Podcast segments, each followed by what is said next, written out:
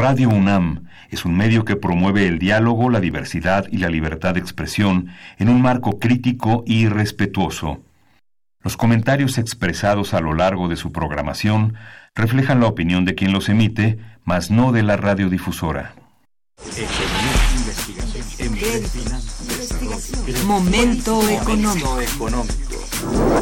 Radio UNAM y el Instituto de Investigaciones Económicas presenta Momento económico. Un espacio para charlar sobre temas económicos que le interesan a usted. Acompáñenos.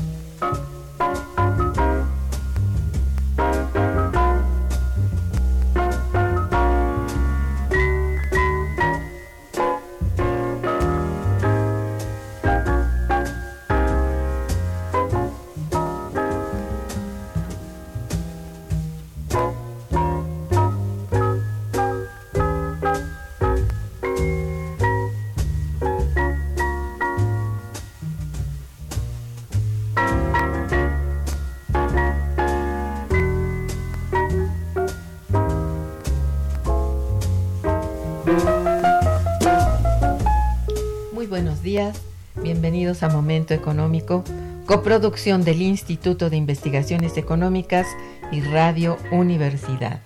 Les saluda Irma Manrique, investigadora del Instituto de Investigaciones Económicas, hoy jueves 22 de agosto de 2019.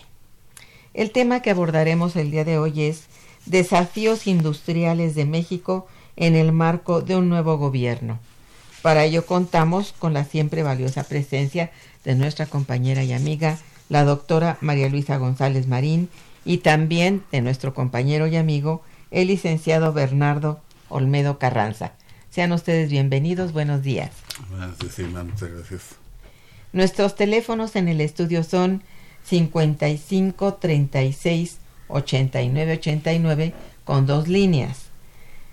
Para comunicarse desde el interior de la República contamos con el teléfono LADA sin costo 01800 505 2688. La dirección de correo electrónico para que nos envíen sus mensajes es una sola palabra momentoeconómico arroba unam.mx.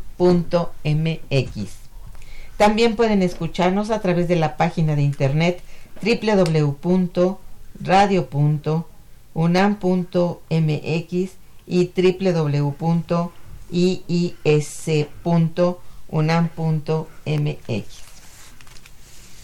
De nuestros invitados.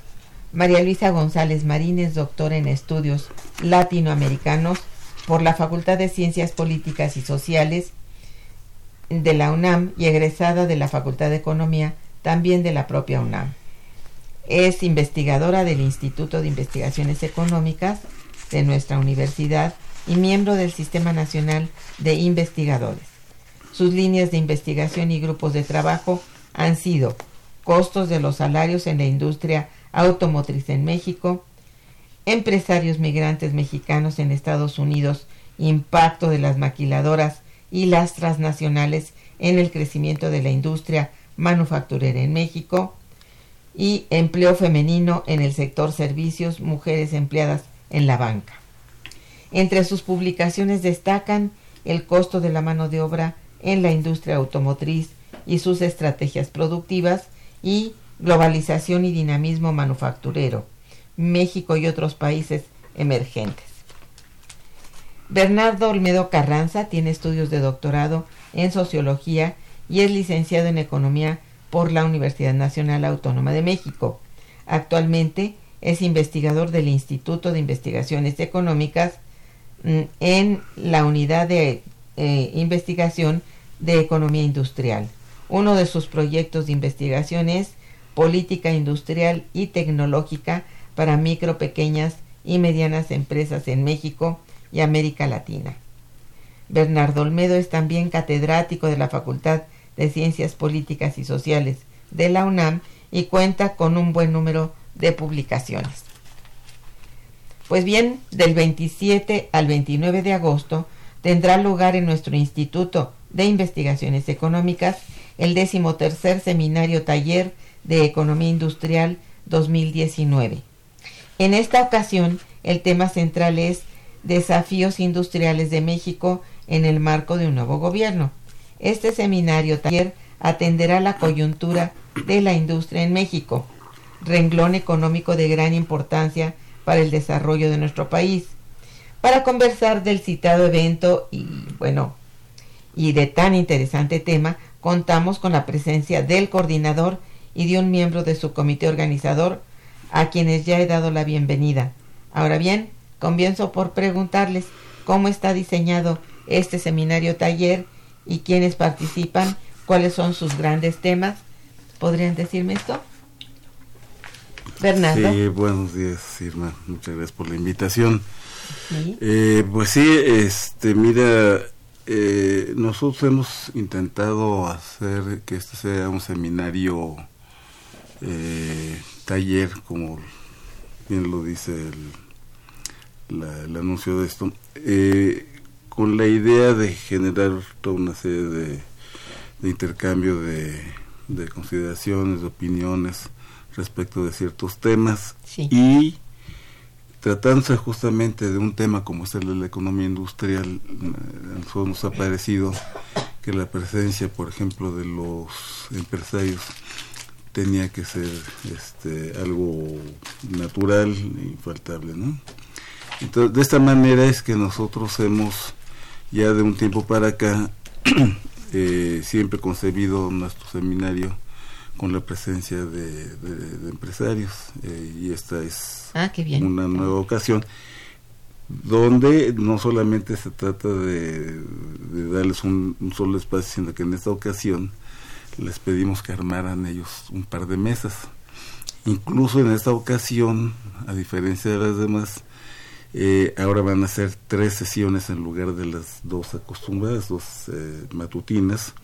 Entonces, por eso es que va a ser desde el martes 27 de agosto hasta el jueves 29 de agosto. La última mesa es precisamente, eh, bueno, son dos mesas, la mesa 5 y la mesa 6, que son mesas que organizaron nuestros colegas, nuestros amigos eh, empresarios, eh, en donde van a estar algunos funcionarios públicos en una primera mesa y luego en otra segunda mesa empresarios. Entonces, un poco esto va a permitir de alguna manera una buena interacción eh, de ideas y yo creo que va a ser interesante. Y la primera parte que sería en el martes 27 y el miércoles 28 son fundamentalmente eh, propuestas de académicos tanto del instituto como de fuera del instituto, eh, incluso de fuera de la UNAM también.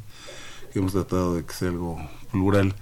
Y bueno, la idea es que nosotros como unidad de economía industrial participemos como miembros. No siempre participan o participamos todos, pero siempre hay una buena presencia de parte de, de nuestra gente, ¿verdad? Así es. Sí. Muy bien eh, ¿cuáles son, bueno, no pregunto más de los grandes temas, tienen que ver precisamente con enfoques, con visiones, ¿no? Sobre la actualidad y la perspectiva de la industria en México, supongo, ¿no? Por eso es que la participación de empresarios y de funcionarios públicos, además del punto de vista académico del equipo, está de alguna manera confabulado para llevar este, bueno, esta idea, ¿no? Sí, te diré, el año pasado eh, el tema lo hicimos girar en torno de las expectativas que se tenían de un nuevo gobierno cuando nosotros lo planteamos. eso iba yo a decir. Sí, cuando nosotros lo planteamos planteamos eh, todavía no eran las elecciones ni se, conocían los resultados. Aunque bueno ya estábamos un poco con la idea de que quizás este este nuevo gobierno ya eh, podía haber ganado y, y, lo que se le venía eh, de por medio. De otra manera, si no hubiera salido de todos modos hubiera sido importante porque había una ya fuerte, digamos, eh, eh, una fuerte importancia, digamos, de, de, Morena y de claro. López Obrador. Y entonces, bueno, eso va generando también nuevos este escenarios y, y además se estaba dando la, la posible renegociación del Telecan. Entonces fueron dos temas que se trataron la vez pasada. Entonces el Telecan, porque todavía no se sabía eh, si estaba todo el debate ahí con el problema de Trump y, todas esas cosas que mete arriba el señor. Y, y, el, y el nuevo escenario que se nos venía después de las elecciones. Ahora ya sabemos qué es lo que pasó. Ahora es un poco también pensar en qué es lo que se nos presenta, porque eh, es importante que, bueno, yo he estado leyendo el Plan Nacional de Desarrollo, están dando las, grandes líneas, pero hay todavía cosas que quedan en el aire que yo creo que es importante ir, irlas empezando a, a, definir. Yo entiendo que el cambio es muy fuerte después de 36 años este, de tener una política neoliberal donde no hubo política industrial. Pensar en, en, generar un nuevo eh, una, un nuevo proceso de industrialización pues requiere de, una nueva política y justamente se requiere una política industrial. Sin embargo todos los documentos es así medio indébil el asunto está eh, no, tiene digamos todavía metas precisas. Exactamente están digamos como te decía yo dadas las grandes líneas pero yo creo que es un poco la, lo, importante de esta reunión, porque de aquí iremos sacando, por lo menos en términos de la reflexión de los colegas académicos y también de los empresarios y de los funcionarios, ¿no? Sí. Muy bien. Marisa. Bueno, pues este nuestra idea también es la es este plantear las, las nuevas corrientes que hay sobre el desarrollo industrial y sobre el papel de la del capital industrial en este proceso neoliberal. Y eso también es eh, algo que este pues es importante porque marca las bases. Eh, la mayoría de los ponentes bueno, no la mayoría, pero bastantes, se van hacia la cuestión de la cuarta revolución tecnológica, los efectos que va a tener sobre la economía industrial, bueno, y otras también, ¿no? Pero otras ramas, pero eh, especialmente en la actividad industrial y los efectos en el empleo o el crecimiento del desempleo, que es una parte que a pues a todos interesa, ¿no? Por supuesto. Eh, y eh, aquí en este, en este planteamiento está la cuestión de eh, pues las características específicas de lo que es el capitalismo, ¿no? Entonces, esa era, es un tema que por lo que tú vas a ver está ahí presente, aunque no tenga ese nombre pero la tecnología, la automatización, eh, los efectos que va a causar en la industria automotriz o en la economía, y eso es muy importante porque ahí hay, mucho, hay varias corrientes. Y tú puedes crecer, eh, incluso podría crecerse, pero esta revolución tecnológica va a, a significar que ese crecimiento, si hay crecimiento, sería reduciendo a, los trabajadores.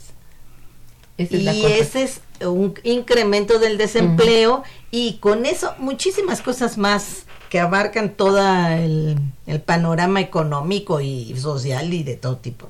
Entonces, tratar de meter también este tema para discusión es importante porque es el, un poco empezar a ver este futuro que, que se tiene en este, en este, pues que vamos a enfrentar como, como mundo, yo diría, ¿no? Todos los países Sí. y México pues no va a estar exento de eso, más teniendo como tiene a Estados Unidos aquí.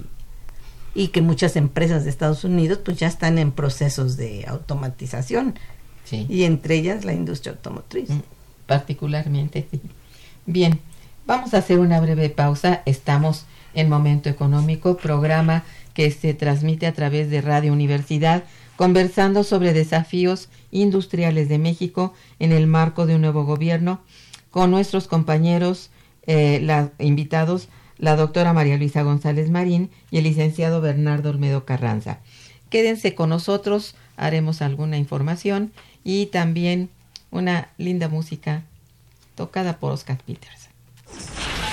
Está escuchando Momento Económico.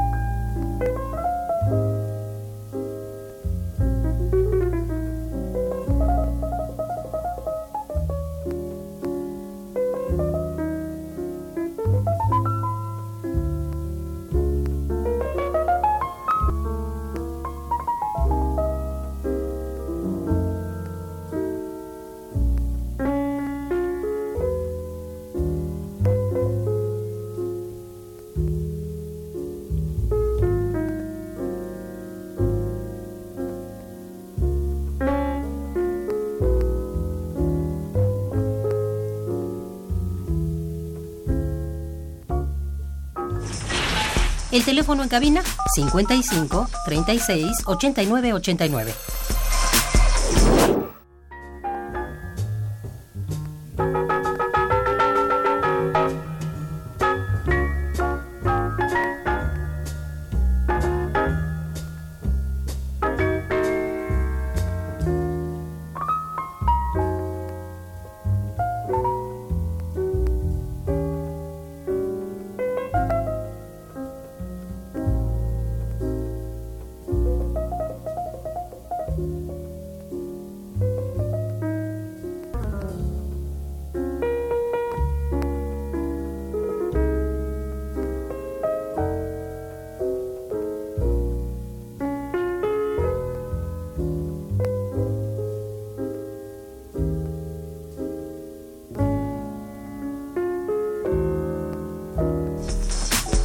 Continuamos en Momento Económico.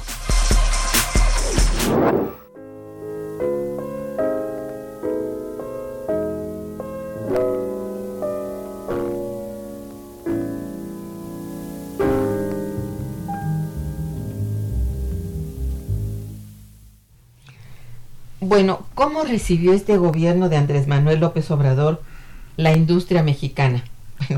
Hablar de la industria mexicana, es decir, ¿en qué condiciones estaba? ¿Qué me pueden decir? A ver, Marita. Este, pues la industria estaba mal. Y ha estado mal durante todo. eh, Tres décadas. tres de décadas. eso, sí. Su promedio de crecimiento es 1.6 o algo así en todos estos años. O sea, Mal. O 2%. No me acuerdo bien el fecha, pero es un crecimiento bajo. Claro, pasó la crisis del 2008 y otras crisis y todo, pero la industria no se compone porque, pues como todos ya sabemos, ¿no? La, la manera en que se hizo la transformación de la industria que se tenía con el proteccionismo, cambio a la industria abierta cuando pues había muchas empresas que no tenían capacidad para competir y lo que hemos hablado bastante muchas veces, claro. eso es un, un elemento y yo digo que también el otro elemento es la política mundial yo diría del capital financiero el capital financiero, pues realmente no, no este, financia la industria, o no financia, ¿no? No, no. Es No, un no capital que se mueve a, a otro, en otra esfera. Especulativamente, solamente, sí. Entonces no invierte y puede haber mucho dinero que está circulando por aquí y por allá, pero no va a la industria masivamente. Entonces, los industriales o las empresas muy grandes o hicieron sus propias este bancos y sus propios este Formas, formas de financiar. de pues yo diría de, de endeudarse, de meterse a la cuestión bancaria, ¿no? Y este y no y la verdad no este pues no tuvieron éxito en la industria, pero sí tuvieron éxito en la especulación. Y al meterse las empresas industriales también a la especulación, una parte, pues las ganancias las tenían ahí, pero no eran ganancias que, como se dice ahora, de la economía real. No provenían de la inversión que ellos tenían, sino de la forma en que ellos extraían la plusvalía o las ganancias producidas por la industria. Entonces eso, ese fenómeno, a mí me parece que es casi casi así que es un golpe muy fuerte a la industria. Y luego sin política industrial. Así es. entonces sin además sin el interés de favorecer la industria conformándose con las empresas eh, los las empresas corporativas que ponían algunas este, etapas del proceso productivo en México eso era suficiente porque había exportaciones ocupación y nada más Pero el resto de las industrias pues estaba en una situación mucho peor. Entonces, yo digo, esta política es, es mundial, tampoco es solo de México, ¿no? Se da en, todos lados. La cuestión esta que hablábamos de la de la este forma de plataformas de que estaban aquí, plataformas de convertir a la industria en unas empresas que son plataformas para exportar Maquilador. maquiladoras. Y por último yo diría el- la, la cuestión de la baja del salario que lleva estas dos cosas llevan implícito la baja del salario. Claro, una porque aquí se van a establecer porque hay salarios bajos y la otra porque extrae de todo de las propias ganancias de la empresa de los también de los salarios y de todo lo que puede.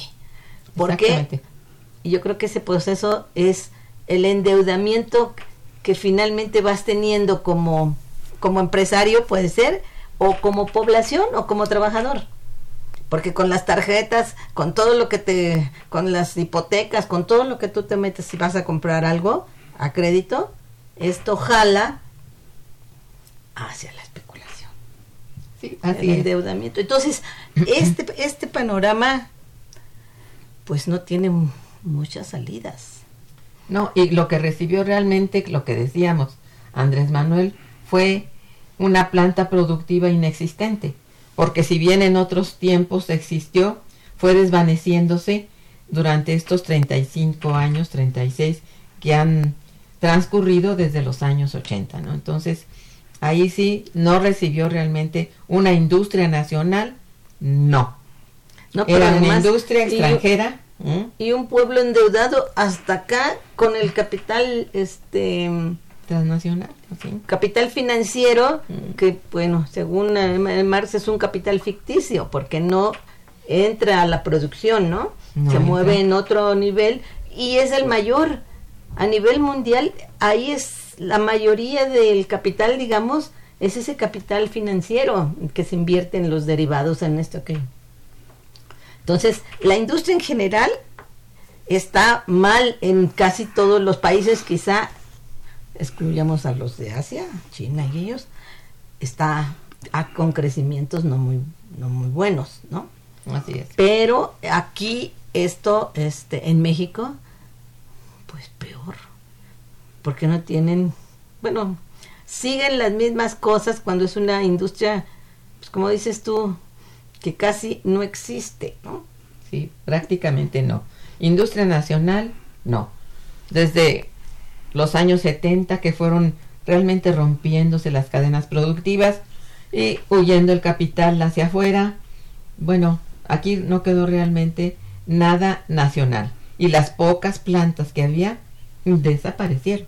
Sí. Esa es la cosa, ¿no? no pudieron competir porque Entonces- además les dan las mismas las mismas eh, condiciones a las extranjeras que las mexicanas y ahora que les que está saliendo todo esto de los impuestos que no pagaban y de la y de los rescates de los bancos que todavía estamos pagando Todavía. todo eso dices bueno pues, cómo vas a mover un país así Al contrario, va creciendo la deuda de Fobaproa, va creciendo. y Seguimos pagando, como dices. y tú. vamos a seguir hasta nuestros chornos nuestros chornos para seguir pagando Qué cosa. Bueno, pues eso es muy malísimo, pese a que ese tipo de, de industria establecida en este país generó empleos, eso es cierto.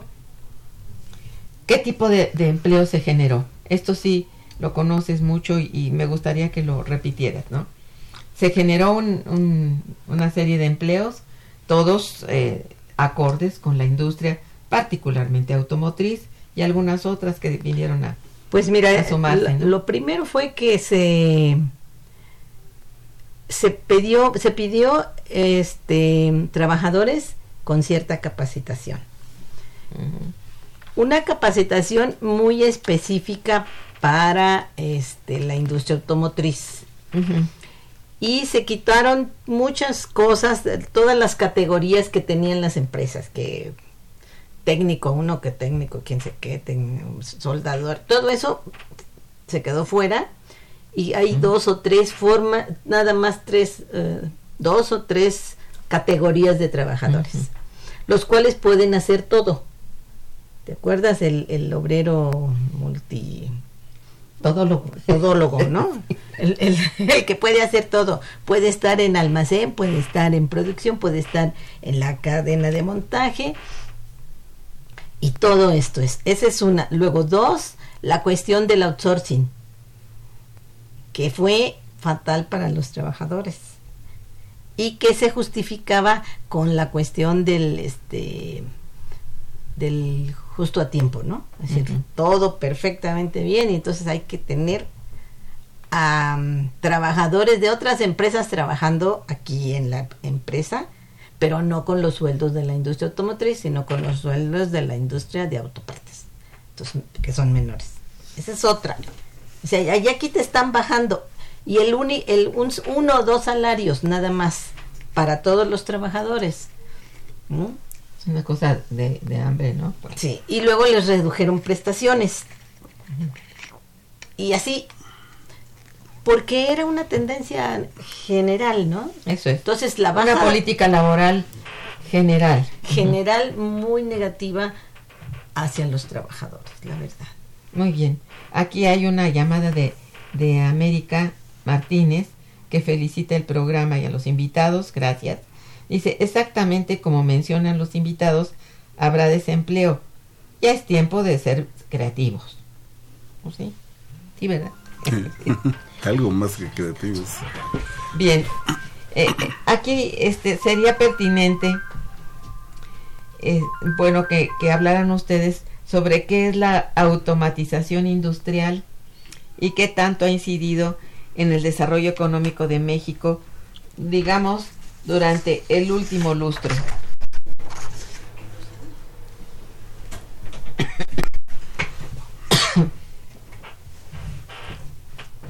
Repetimos, ¿qué es la automatización industrial y qué tanto ha incidido en el desarrollo económico de México durante el último lustro? La automatización. Sí. Pues mira, la automatización industrial es la tendencia general de que se tiene en el capitalismo. ¿no? Es decir, todo el capitalismo tiende a sustituir a los trabajadores por máquinas. Sí. Entonces, cada vez más, eh, más avanzadas, cada vez más este, fáciles de manejar y conforme, por ejemplo, vino toda la electrónica, pues muchos empleos desaparecieron, otros empleos este, pues los pudieron poner en otros puestos, pero en general es una tendencia de las leyes del capitalismo. No puedes estar contra eso. Ni los ni, ni puede la gente, ni los trabajadores, ni el propio capital. Si tú quieres competir en el mercado mundial, tienes que tener una buena este, tecnología, porque si no tu producto va a salir más caro Sí, que claro. el de los demás y entonces estás perdiendo.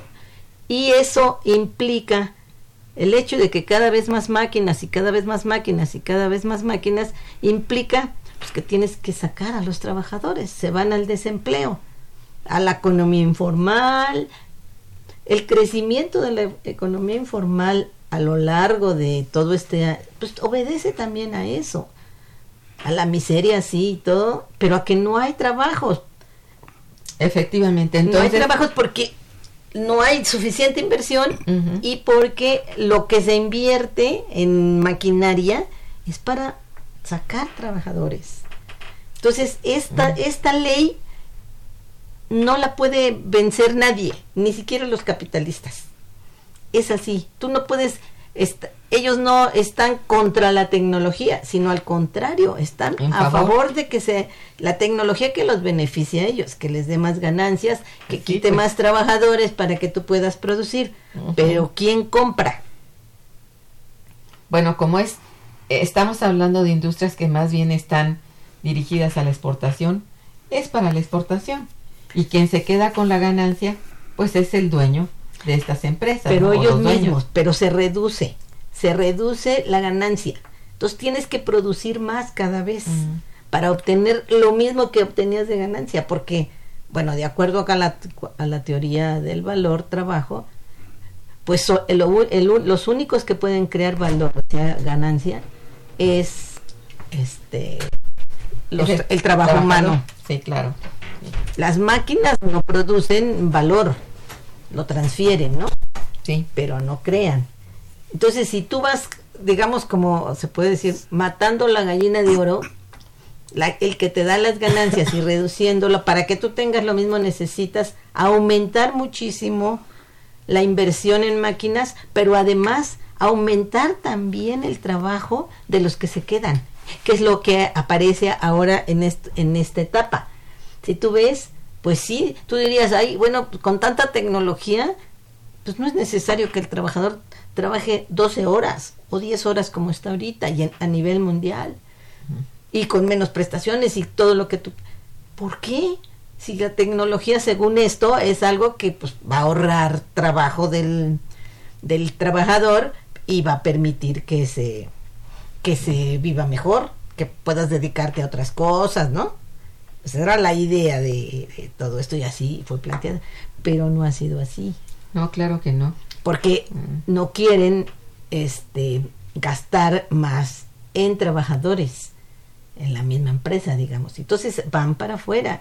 La, la, el desempleo es alto. Sí. A nivel mundial hay unas economías que no están tan mal, otras que sí. Pero, pero la tendencia va a ser esa. Y la tendencia con la cuarta revolución tecnológica, que es mucho de lo que se ve en este, en este seminario, es muy alta.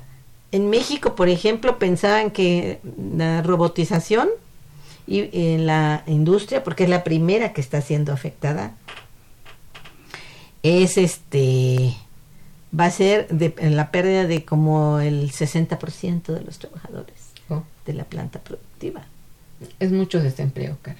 para 2030. Entonces, definitivamente, por eso el crecimiento es bajo y la incidencia en el desarrollo económico es fatal, porque no hay desarrollo económico. Es decir, en la medida en que no hay buena distribución del ingreso, pues, Ah, no, eso- eh, bueno, eso nos habla de muy baja, bajo crecimiento en el desarrollo, ¿no? Baja, bajo aumento de desarrollo, ¿no? Bien, este, hay otras llamadas, si me permiten. Vamos a hacerlo después de un corte musical. Quédense con nosotros, por favor. Está escuchando Momento Económico por Radio UNAM.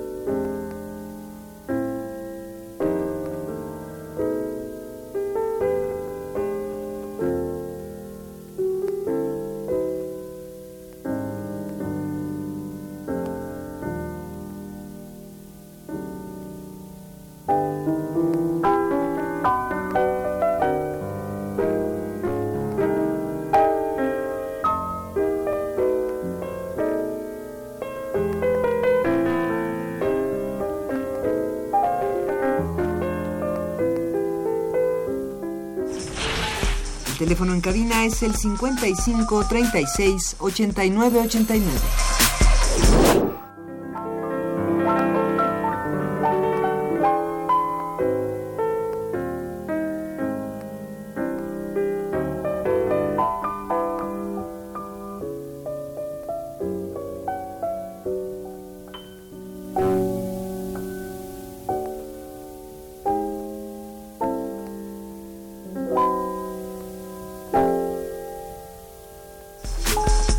Continuamos en Momento Económico.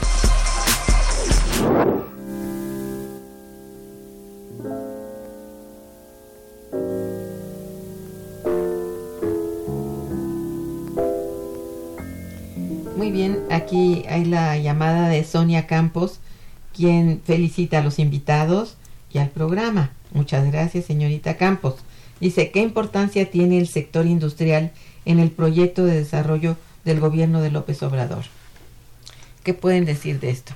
Bernardo. Mm, Bueno, yo la eh, mencionaba muy al principio en el, en el programa que eh, hay, digamos, las grandes tendencias enunciadas. Se habla de, de la posibilidad de, de un importante desarrollo. De hecho, de considerar nuevamente a la industria como un pilar fundamental de la economía, pero no, no, se, no se logra todavía establecer eh, para mi gusto todavía los mecanismos. Y yo creo que efectivamente si el gobierno no hace un primer diagnóstico de, de qué de dónde nos encontramos situados industrialmente eh, vamos a hacer eh, poco por generar condiciones generar mecanismos y generar políticas. Yo creo que eh, el- el- la, la planta, digamos, de, la, de profesionales que están en el gobierno, hay gente muy avesada en estos, en estos temas, Sí. pero la verdad es que este, yo creo que es algo que en lo que hay que poner mucha atención porque si lo algo a- a- le ha faltado a este país, a la industria es Estado, justamente que es el gobierno que, que se haya interesado precisamente en generar condiciones para una y, y yo no sé cómo se llamarle si industrialización o reindustrialización cada quien lo entiende muy a su manera la cuestión es que no ha habido estos eh, en los últimos en las tres últimas décadas más de tres últimas décadas no ha habido nada de esto así ah, y si estamos cargando con un lastre muy pesado Sí. que incluye a los mismos industriales. Ese es, y cómo mueves toda la maraca, digamos, donde están metidos todos, para que empiece a, a generar un sonido más, más acorde con las necesidades de, del país. Yo creo que es un, una primera, digamos, este, una primera deuda que nos debe el gobierno. Y cualquier gobierno, ¿no? Pero el gobierno de, de López Obrador creo que debería empezar mucho por eso. Eh, eh, si no hay un buen diagnóstico va a ser muy, muy, muy complicado. Eh, y bueno, uno de los grandes problemas eh, ha sido justamente el de la ausencia de, de precisamente de, política industrial, es decir, eh, es una ausencia de, del Estado mismo por generar condiciones de industrialización. Eh, y bueno, pues como nos pasamos casi 40 años diciendo que pues para qué fabricábamos aquí, y no me refiero solamente ya a la industria, me refiero también al campo, ¿para qué fabricar o construir o generar lo que necesitamos si nos resulta más barato comprarlo en el extranjero? Sí, sí, Ahora- qué error, ¿verdad? Exactamente. Ahora, ¿cómo reviertes todo esto? Es toda una tendencia que hasta en la misma, eh, yo creo que en la misma actitud de los empresarios, eh, que, hay que, que hay que irle moviendo mucho el asunto. Y aquí la verdad es que tenemos muchas cosas por hacer. Eh, yo siempre hablo del caso de Corea del Sur, que con todos sus bemoles y, y- y- y las digamos las ayudas que, que ha tenido de Estados Unidos para lograr lo que ha logrado. Hay cosas importantes como por ejemplo el hecho de que de que no se establecen por ejemplo en México industrias que sean eh, digamos como industrias anclas que jalen al resto de las empresas, ¿no? Como como así sucedió con ellos. Eh, yo platicaba un día venía creo que de París y pasó un transporte colectivo por mí para llevarme al aeropuerto y recogió a una pareja de mexicanos. Él era un, había sido un alto funcionario de la Secretaría de Marina y se sentó junto a mí, estuvimos platicando y salió el tema justamente de Corea, de Corea del Sur. Y yo decía, es que es increíble cómo desde los años 60, que nosotros estábamos económicamente muy bien, y ellos estaban saliendo de una guerra fratricida entre ellos, Este, ellos lograron desarrollar, han logrado desarrollar toda una serie de grandes industrias que han jalado a la industria en general, ¿no? Y una de ellas era precisamente la, la de los barcos. Y decía, ¿cómo es posible que Corea, que es un país muy pequeñito, es el principal productor de barcos en el mundo, de barcos de carga? Nosotros tenemos 11.000 kilómetros de litoral y no, pues creo que nada más este, logramos construir chalupas o cosas esas, ¿no? Chalupas. bueno, digo, yo sí, sé realmente que hay, no son embarcaciones de gran tra- de gran calado, digamos. Exactamente. Y Sí. entonces platicando con esta persona Sí. que me entendió muy bien y coincidimos, pues él ya como exfuncionario, no como funcionario este trabajando, coincidimos en que México tenía mucho para poder tener una industria propia eh, de barcos y que podía ser mucho, muy grande, ¿no? Claro, ahí está el, la, el kit, digamos, de tener un proyecto de nación Sí, que no vemos por ningún lado. Qué cosa. Bueno, tienes mucha razón. Y, y entonces, otra de las cosas que platicábamos es que decía, el, pre- el pretexto de, de los gobiernos neoliberales ha sido de que, pues no, es que nos cuesta mucho, nos va a costar mucho este generar una industria de tales proporciones en tal sector. Pues sí, y que nos va a costar más caro hacerlo nosotros que comprarlo. Pues sí, pero se justifica, Y eso da más empleo. ¿verdad? exactamente. Haríamos este por los dos lados, por las dos puntas del problema, ¿no? Pues as- al menos hasta un punto. Acuérdate que eso sigue. Bueno, sí, lo que pasa es que aquí estamos en cero otra vez respecto a la creación de industria. Entonces se puede, no cualquier industria. Digamos, podríamos incluso este hacer por una agroindustria que está siendo ahorita llevada a cabo por los las transnacionales en México que ganan muchísimo con ello y que es muy claro que a partir de la agroindustria se pueden hacer cosas. No no nada más la industria, industria me- metalmecánica o lo que sea, sino de la agroindustria. O Entonces, de la electrónica también. o de la electrónica. Se puede, digamos, claro que se puede, pero vamos, acabamos con el cuadro nosotros, ¿no? Pues en, en el tiempo en que se decidió el cambio de modelo, pues es un modelo muy, realmente muy, muy malo para nosotros, ¿no? Mira, eh, ahora que venía yo en el... ra- en- tenía puesto el radio y estaban unos economistas hablando de pues de las pocas posibilidades de crecimiento que hay eh, en este en este año digamos no y probablemente en el que entra. Y las causas eh, y las las bueno man- mencionaron varias causas pero lo que ellos proponían para que los empresarios se decidan a invertir porque no están decididos a invertir en la industria o en la actividad productiva era pues darles confianza ¿no? y entre ellas pues este echarse para atrás en lo del aeropuerto ¿no? este que no construya AMLO cosas que son este como elefantes blancos no que es la esa refinería de dos bocas este el querer este resucitar a Pemex y otra serie de cosas de ese estilo. Y yo me quedé pensando y dije, bueno, ¿y si ni con eso se, reani- se reanima a los empresarios a invertir? Porque ellos tienen su forma de salir adelante, que es el capital especulativo. También lo pueden hacer. Entonces, ¿de qué estamos hablando? De que se dedique a favorecer a los empresarios que siempre actúan de la misma manera. Cuando ven algo, no invierten.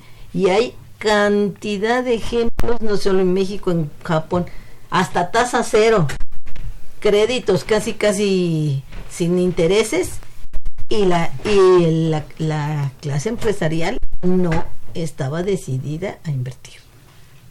Ok, sí. así Y eso, es. ese es un problema que, en este país, con la clase este, empresarial que tenemos, que es terrible, y que siempre fue apoyada por el Estado de una u otra manera, y sobre todo en esta etapa, pues que pues, dale el país, ¿no? Pon este eh, aumento salarial cero, ¿no? A ver si los trabajadores te trabajan gratuitamente y entonces a lo mejor sí. ¿Podría decirse que, que está el sector industrial en recesión? ¿Creen ustedes?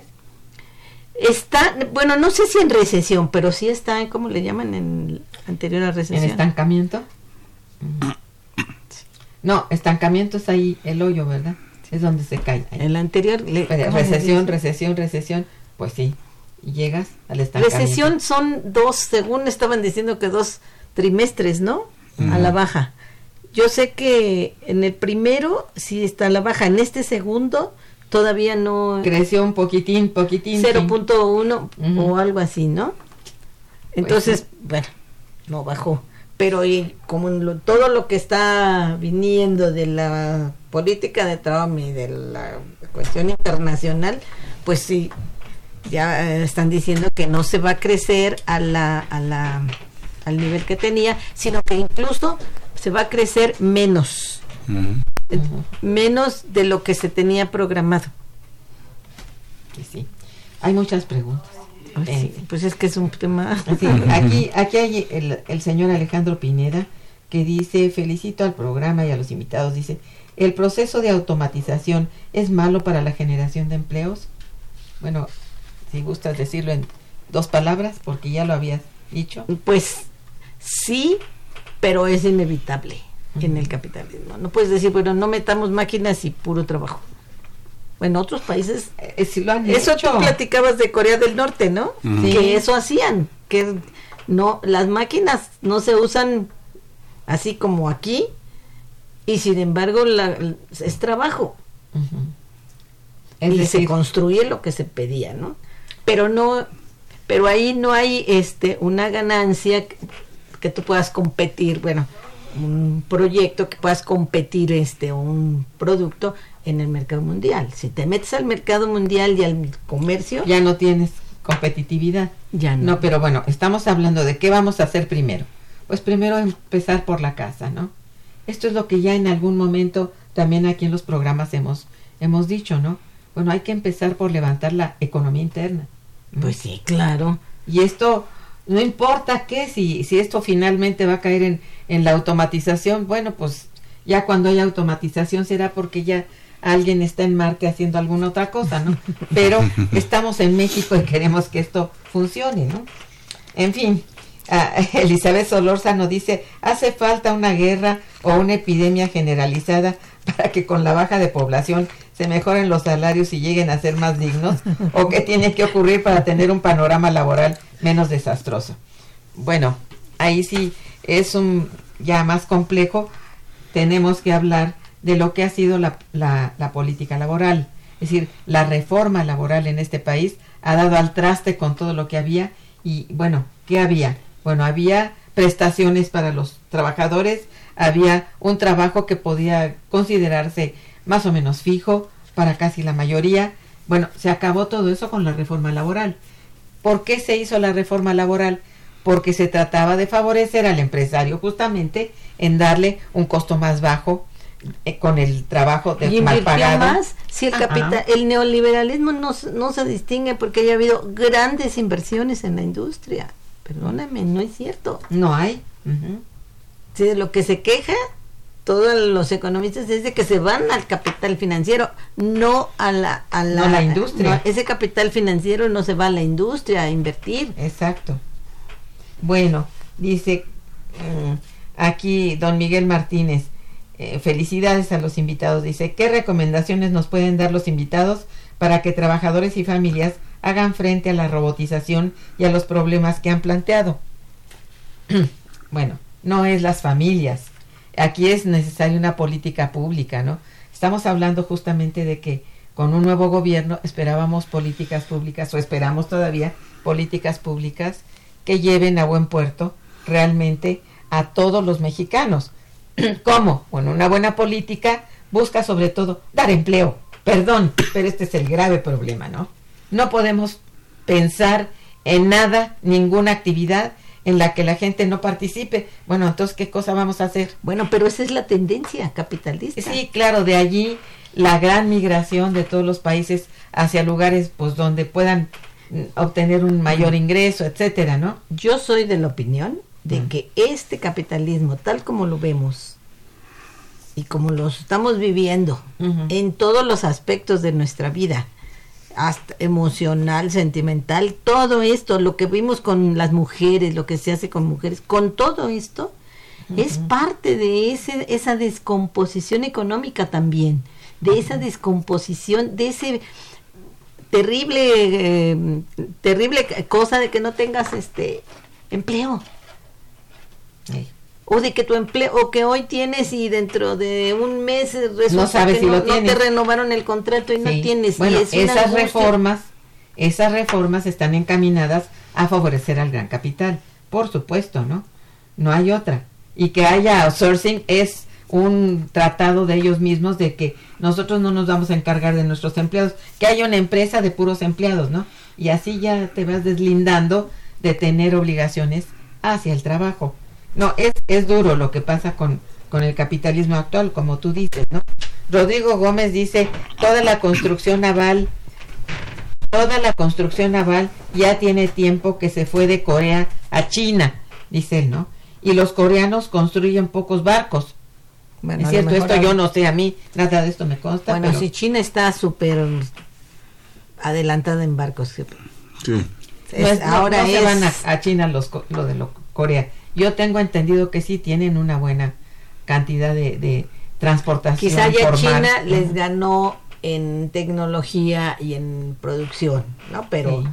pero pues no, la verdad yo no sé. Bueno, yo también no estoy informada respecto a eso, pero hasta donde, no sé, ha dicho alguien, eh, Corea tiene un gran avance en transporte.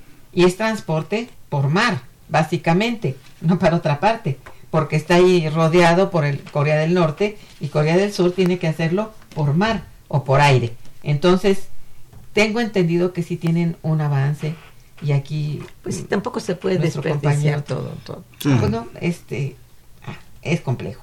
El licenciado Avilés felicita al programa. Dice, no hay que estar supeditados a que los inversionistas nacionales o extranjeros quieran invertir. Hay que tomar la decisión desde el gobierno y a destinar recursos para generar una infraestructura adecuada que nos permita el crecimiento. Muy bien dicho, señor Avilés, licenciado Avilés. Así es, es a lo que me refería yo con que haya un proyecto de nación en donde sea el Bueno, Estado. en ese punto, este, esa es la idea, ¿no? de, de López Obrador, que el Estado tenga recursos para poder invertir en infraestructura y una de esa infraestructura que él considera importante para el país es Pemex y garantizar una eh, la, la gasolina Sí, sí, que no está- vaya con el precio Está internacional. intentándolo, lo que pasa que, bueno, son demasiadas las críticas, este, nadie se espera, esperan que en ocho días ya haya levantado cabeza toda la economía nacional, pues estamos en crisis general en el mundo. Nada más hay que leer los diarios para saber que hay recesión desde los más poderosos hasta, bueno, Además, esta nosotros, recesión er- es crónica de una muerte anunciada. desde hace ya varios meses todo el mundo decía Europa va a caer en recesión porque los- Efectivamente, lo hemos dicho también aquí, ¿no? Entonces, bueno, em, realmente la problemática es compleja. Este, tratar de levantar de la nada, pues es muy difícil y más con la falta de confianza. Esto es muy delicado. Que no se tenga confianza en el gobierno es delicadísimo. no y con la cantidad de, de críticas y de obstáculos que se ponen porque ellos quieren seguir ganando más y más que es su tendencia también. Pues es, es, es lo para eso es invierten no para ganar. Pero si no se les da lo que ellos quieren Sí. entonces se ponen en, en oposición y eso es lo que ha pasado en toda América Latina. Ahí está Brasil ahí está Argentina y todos los países. Eso es. Así es, derrocan al que no va con ellos. Así es. bueno. entonces pues Aquí doña Hilda de San Román dice felicidades a los invitados. Sé cómo podrían participar las pymes en este proceso de industrialización, por ejemplo, en la industria automotriz que es global, transnacional y altamente especializada y que las pymes sean altamente competitivas, también esto es la cosa, ¿no? De esto depende también una política pública de apoyo a este tipo de instituciones y no de quitarlas de, de en medio, ¿no? no dejar a la banca privada porque esta no va a trabajar en ese sentido. Entonces, se necesita apoyo de una banca nacional. Y yo creo que una, también una llamada de atención a la banca, Eh, claro, porque con tantas tasas de interés nos tiene agarrados, como decían, del pescuezo, ¿no? sí. No puedes hacer nada porque No, pues, se tienes un deudón ahí. Se necesitan vías de financiamiento. Por una parte, este, esta banca nacional que sí funcione en favor de México Bueno, y de los nacionales y de y de este por supuesto de, de también de una política mm, de, de gasto suficientemente fuerte en infraestructura pese a que esta tendría que ser con base en financiamiento externo no importaría si esto va en ese camino y se controla bueno eh, ay ya se nos acabó el tiempo tenemos un minuto y dice también doña Hilda cuántos productos alimenticios recibimos de otros lugares, estamos siendo atacados por la competencia, debemos consumir productos del país. La industria agroalimentaria está siendo atacada. ¿Cómo diversificar la agroindustria? Muchas preguntas para este momento que se nos termina lamentablemente el programa. Que asistan a nuestro seminario y, Sí, y se asistan por favor porque van a, va a haber funcionarios, empresarios y académicos. Este se llevará a cabo en los días 23, eh, perdón, 27, 28 y 29 de de este mes, o sea, agosto. martes, miércoles, jueves de la semana próxima. en nuestro instituto están ustedes plenamente este, invitados, son gratis, es gratuita la entrada por tres días y van a estar, como les repito a ustedes, gente que va a poder sacarlos de todas estas dudas eh, y bueno, Claro. Muchísimas gracias. más.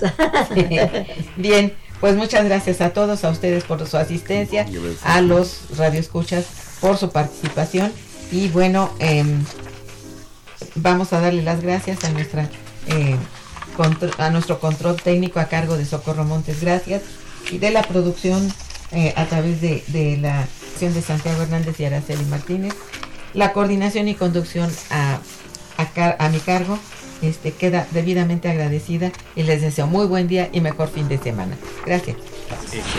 Bueno, ya me vino a decir que... Momento económico. Radio UNAM y el Instituto de Investigaciones Económicas presentó Momento económico. Momento económico.